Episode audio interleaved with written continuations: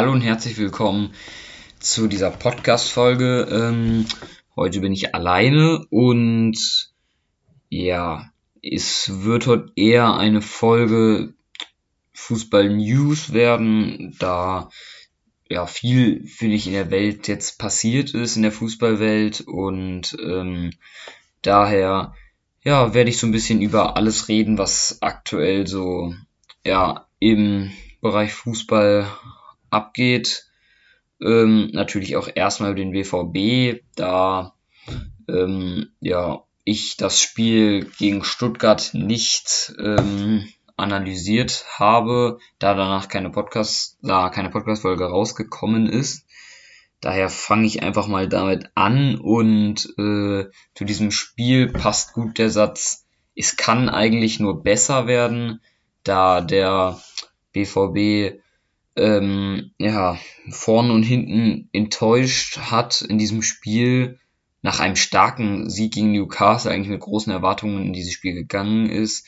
Und ähm, da das Spiel ja, hatte Stuttgart eigentlich in der Hand. Sie vergaben auch am Anfang direkt einen Elfmeter, der durch Kobel auch entstanden ist, ähm, wo ich finde, dass Kobel nicht viel dafür kann, da halt er jetzt im 1 gegen 1 gegen den Spieler ist und ähm, ja, alles, ja, dann im 1 gegen 1 halt mal nicht den Ball trifft, was ja eigentlich eher eine Ausnahme ist, wenn man ähm, über Gregor Kobel redet. Und ja, dann den Elfmeter hält Kobel dann auch. Ähm, ich macht er sehr gut, ist aber nicht stark geschossen vom Ex-Dortmunder Früch, äh, vom Ex-Dortmunder Fürich.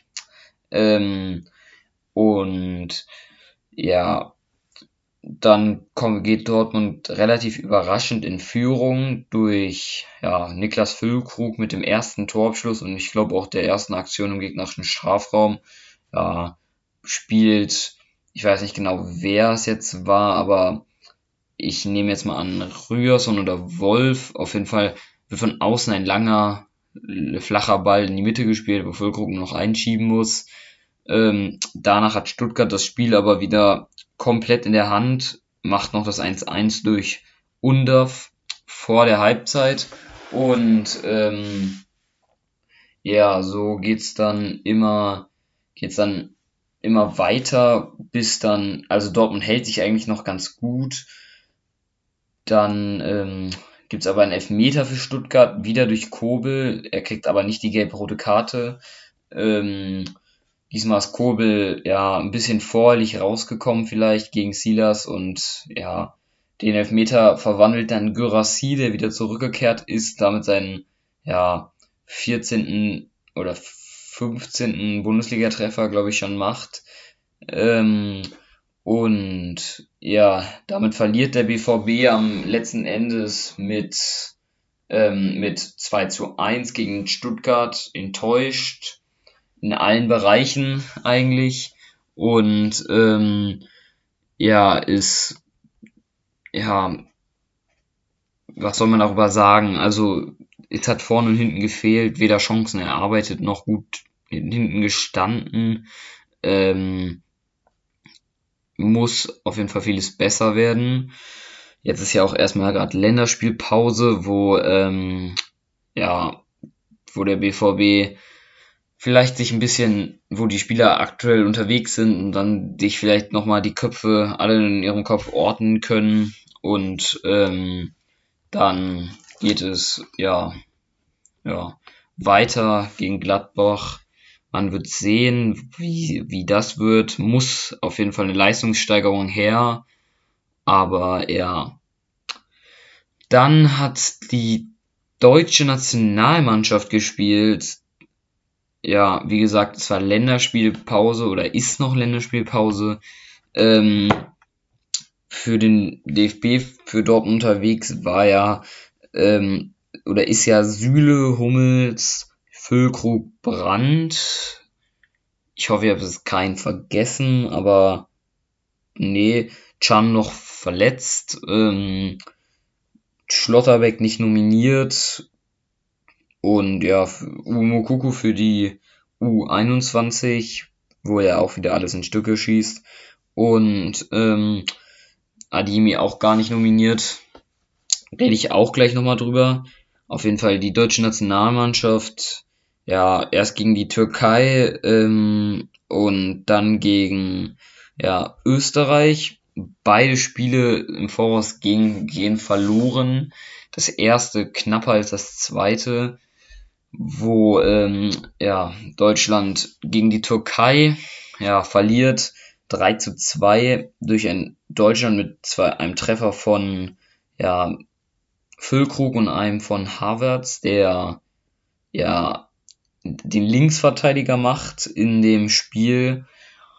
Und ähm, die Tore durch ähm, die Tore für, für die Türkei sind gefallen durch einen Kardioglu, ich hoffe, ich spreche ihn richtig aus, ist ja ein bisschen schwierig manchmal mit den Namen, ähm, der ja ein Außenverteidiger ist bei Fenerbahce spielt, auch erst 24 ist. Und für mich ehrlich gesagt, also der BVB braucht ja noch einen Außenverteidiger und ich sehe gerade, dass er hier Außenverteidiger spielen kann und ähm, Mittelfeld. Ja, ich glaube, das wäre ein sehr interessanter Mann, wenn ich so sagen äh, darf. Ich, ja, hat, also hat auf jeden Fall gegen Deutschland ein Weltklasse-Spiel, würde ich schon fast ge sagen, hingelegt. War vorne wie hinten immer da, hat viele Dribbelduelle gewonnen, hat auch ein schönes Tor, wie ich finde, geschossen.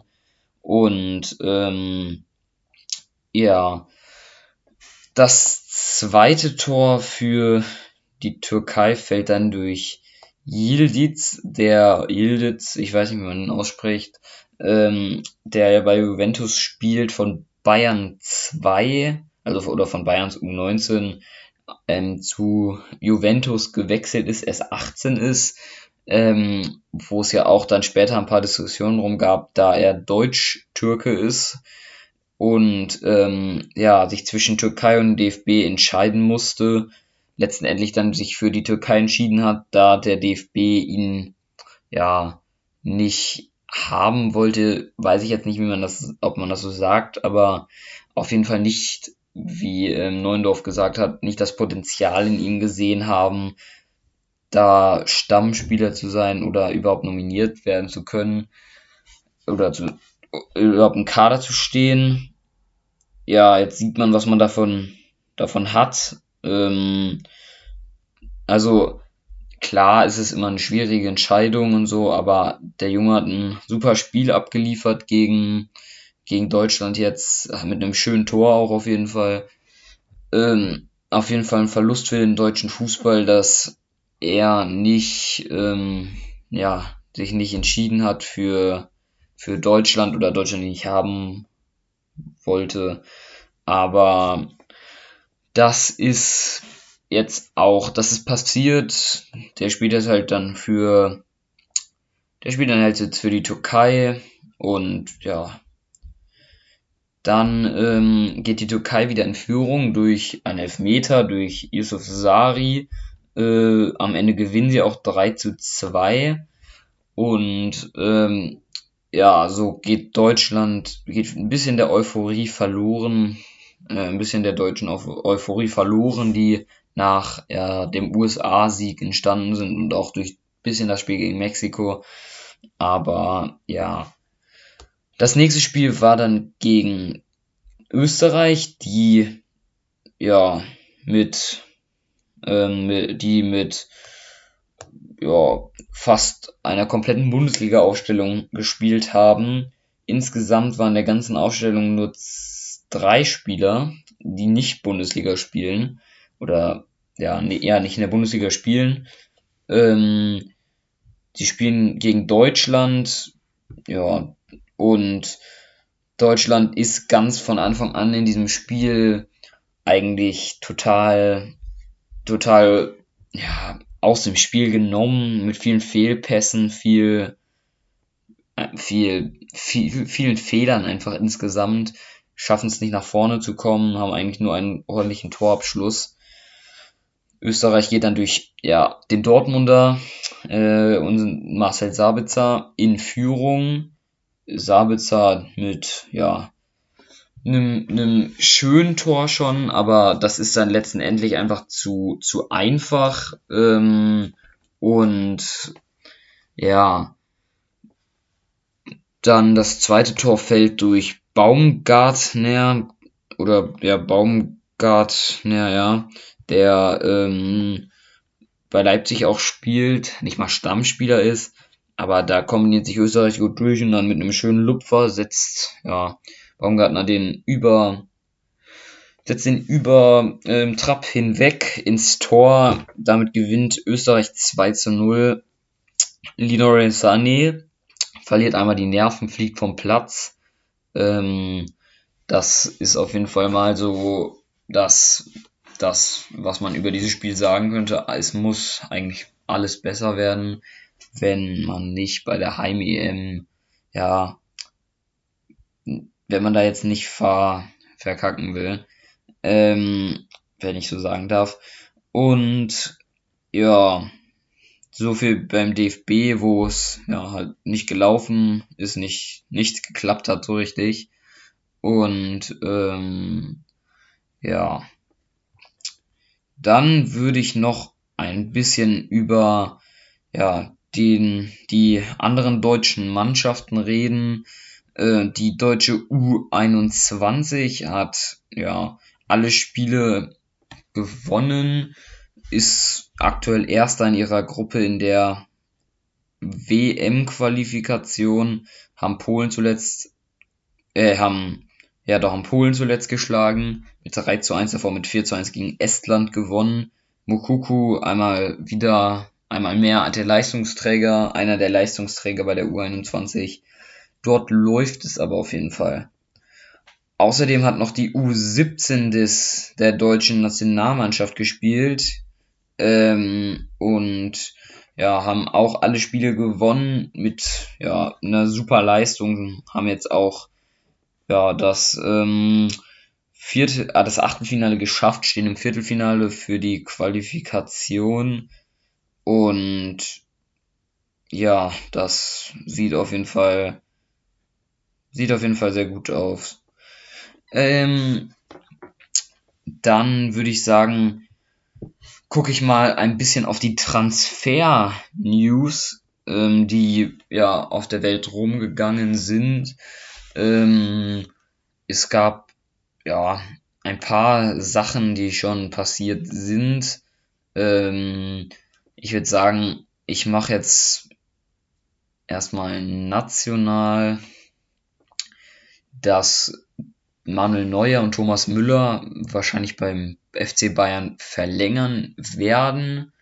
Wie lange ist jetzt nicht bekannt, aber scheinbar sieht es sehr gut aus nach Angaben des FC Bayern. Außerdem hat Baumgartlinger von, also der letzte Saison noch Augsburg gespielt hat, ja, seine Karriere mit 5, im Alter von 35 Jahren beendet. Und ja, Sonst gibt es noch die News, dass Emil Forsberg des, von Leipzig, ein altbekannter aus der Bundesliga, wahrscheinlich wechseln wird ähm, zu den New Yorker Red Bulls. Wie man schon hört, sind sie ebenfalls wie Leipzig von Red Bull, ähm, sind mit RB Salzburg und ja, Leipzig Partnervereine ähm, Leipzig wird wahrscheinlich, ja, also Forsberg wird dann wahrscheinlich nach New York gehen. Ähm, da kann man dann einmal über auch darüber reden, dass in England aktuell debattiert oder abgestimmt wird, ob ja in England halt Transfers mit Partnervereinen verboten werden sollen.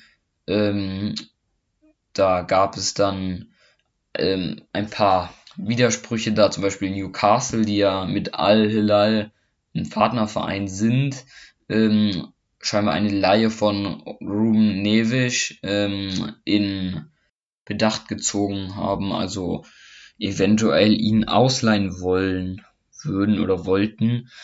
Jetzt wird halt noch darüber abgestimmt, ähm, nach aktuellem Stand sieht es eher so aus, als würde das nicht passieren. Ja, das dazu kurz. Dann dazu, dass falls Leipzig Emil Forsberg also abgeben würde, wollen sie auf jeden Fall direkt einen Nachfolger haben. Da haben sie scheinbar Brian Zaragoza, ähm, ich hoffe, ich spreche ihn richtig aus, aus, ja, ein Spanier ist das, 22 ist er erst, ähm, ja, als, als Nachfolger, er, er, als Nachfolger ausgewählt haben. Er soll eine Freigabesumme von 14 Millionen haben. Wer ihn nicht kennt, er ist ein Außenbahnspieler aus Granada, ähm, also spielt bei Granada ähm, in der ersten spanischen Liga, hat vor allem öffentlich für Aufsehen gesorgt, als er ähm, gegen Barcelona ziemlich gut gespielt hat mit zwei Toren, Barcelonas Abwehr da ziemlich schlecht aussehen lassen hat. Ähm, ich fände, finde, das wäre eine ordentliche Verstärkung für Leipzig und ich sehe Saragossa erstmal auch mindestens auf dem Level von Forsberg und ähm, hat halt viel Potenzial, ist zehn Jahre jünger als Forsberg und ähm, ja, wäre eine enorme Verstärkung. Ich habe ja immer noch gehofft, dass Dortmund erholt. Sieht jetzt eher nicht so aus. Ja, das äh, einmal zu Leipzig. Dann gibt es einmal das Max Kruse, der ja bei Paderborn unter Vertrag steht, ähm, scheinbar wieder kurz vor einem Abschied ist. Der Vertrag soll aufgelöst werden äh, ist ja erst ein halbes Jahr da. Der 35-jährige Ex-Nationalspieler äh, hatte bis jetzt erst fünf Einsätze, wenige Einsatzminuten, war nicht zufrieden mit der Situation dort und ja, wurde durch ein paar Verletzungen noch ausgebremst, wird daher wahrscheinlich oder wird daher fast zu 100% den Vertrag auflösen. Dann gab es noch das eine, also eine brisante Aussage, die vom Trainer der Hertaner, nämlich Paul Dardai, ähm, zu Miziane Maulida, ein Stürmer, mh, mm, der ja bei der bei Hertha unter Vertrag steht aktuell, ähm, da zu ihm sagte, Pal Dardai, er hat sehr viele Chancen bekommen war so faul wie ganz wenige Spieler, die ich in meinem Leben gesehen habe. Er soll so schnell wie möglich weg von uns. Ähm, ich finde, wenn ein Trainer so eine Aussage tätigt, ist das schon ziemlich wegweisend. Und ich nehme an, dieser Spieler wird auf jeden Fall unter Pal Dardai auf gar keinen Fall mehr einen Einsatz haben ähm, bei, bei Hertha soll jetzt also im Winter gehen und ja, dann gibt es noch die News, ähm, dass scheinbar Inter Miami gegen ja gegen ähm, Al Nazar spielen soll oder wird. Da, da hat Saudi-Arabien ein letztes Duell zwischen CR7 und Messi angekündigt. Ähm, aber Inter Miami hat es scheinbar ähm, nochmal verneint, dass es der Last Dance wäre. Ähm, man wird sehen, was dort passiert. Also könnte auf jeden Fall ja im Februar 2024 dann zu dem Duell der beiden Clubs kommen. Und ja, dann ähm, gibt es noch das ja Schade, Kevin Schade, ein ja schon einmal für die deutsche Nationalmannschaft spielender Deutscher, der von, bei Brentford spielt. Ähm, viele kennen vielleicht noch aus Freiburg. Ganz jung ist er noch 21, glaube ich. Und ähm, der hat sich von seinem Berater getrennt und das durch mit einem sehr, sehr guten Grund, wie ich finde, da sich der Berater, Berater über Unions neue Co-Trainerin Eta, ja, ich weiß nicht, über sie gelästert hat. Schlecht über sie geredet hat, sich lustig gemacht hat über die Co-Trainerin.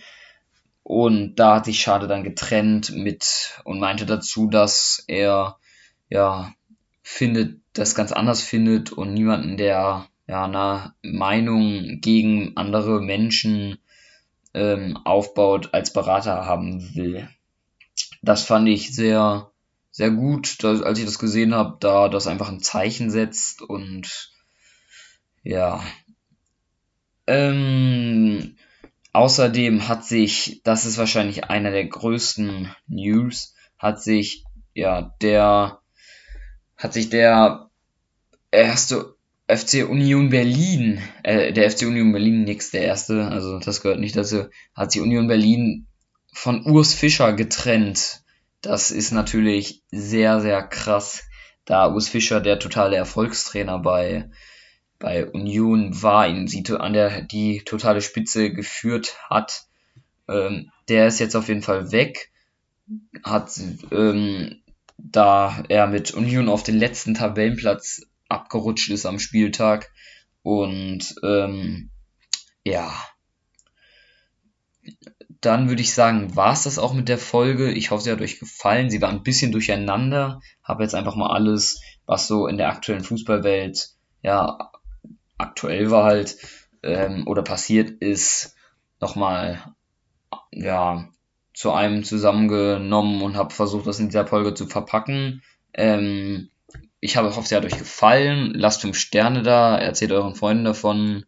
Und dann würde ich sagen, ciao.